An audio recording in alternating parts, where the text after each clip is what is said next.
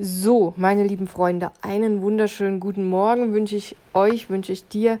Wir haben Mittwoch, es ist der 13. Dezember und auch heute gibt es wieder Seelenfutter. Ich habe ein neues geschrieben und ich erzähle dir jetzt mal, worum es geht. Also, auf dem Bild siehst du eine Mauer, ja, stabile Mauer, aber auch die hat irgendwann einen Riss bekommen. Der geht in der Mitte durch und jemand ja doch sehr talentiert ist, hat eine Sicherheitsnadel daran gemalt. Das sieht so 3D-mäßig aus, als würde die Sicherheitsnadel diese Mauer, diesen Mauerriss zusammenhalten. Und ich fand das Bild symbolisch ziemlich stark, deswegen habe ich es ausgewählt und habe mir Gedanken darüber gemacht und was dabei rausgekommen ist, das lese ich dir jetzt mal vor. Ich habe folgendes geschrieben. Selbst die stärkste Mauer, die jahrelang standhaft war, kann mit der Zeit Risse bekommen. Das ist kein Zeichen von Schwäche, sondern vielmehr von Leben und Veränderung. Denk an dein eigenes Leben. Vielleicht gab es Momente, in denen du dachtest, du seist unerschütterlich und stark. Doch dann kamen Ereignisse oder Herausforderungen, die Risse in deine Fassade gebracht haben. Das ist völlig normal. Diese Risse sind keine Fehler.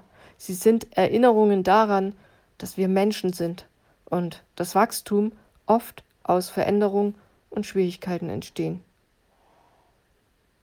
Wie wichtig ist es dann, jemanden zu haben, der uns festhält, stützt und uns Hoffnung schenkt, wenn wir verletzlich sind. Im Psalm 34, die Verse 19 und 20 steht folgendes. Gott ist allen nahe, die verzweifelt sind. Er rettet die, die den Mut verloren haben. Wer auf Gott vertraut, erleidet zwar vieles, doch Gott errettet ihn aus aller Not. Und ich wünsche dir, dass du Gott genauso kennenlernen und erleben kannst. Uns bleibt auch als Christen nichts erspart. Im Gegenteil. Manchmal habe ich den Eindruck, als ob noch zusätzliche Hindernisse in unseren Weg gelegt werden. Aber hey, wir sind nicht alleine. Dieser große Gott, der das Universum, die ganze Welt mit allem, was hier lebt und existiert, erschaffen hat. Dieser große Gott, der steht auf unserer Seite. 2023 war in jeglicher Hinsicht für mich persönlich ein schreckliches Jahr. Was sicher schien, ist es nicht mehr. Tiefe Risse.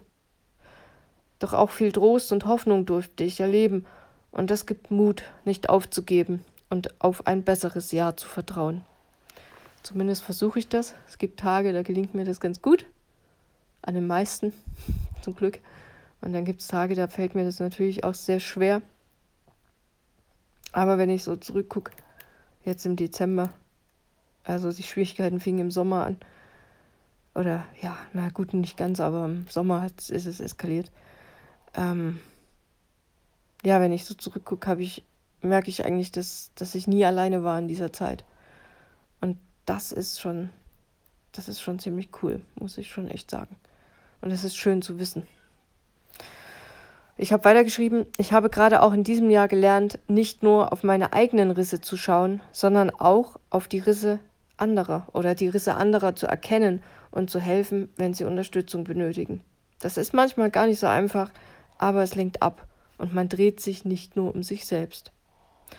Und ich habe noch Galater 6, Vers 2 rausgesucht, da steht, helft euch gegenseitig bei euren Schwierigkeiten und Problemen, so erfüllt ihr das Gesetz, das wir von Christus haben.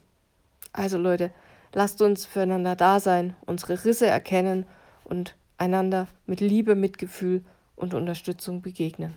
Und ich finde gerade jetzt zur Weihnachtszeit, ja, kann man auch mal gucken, wo kann man vielleicht jemand anderen unterstützen.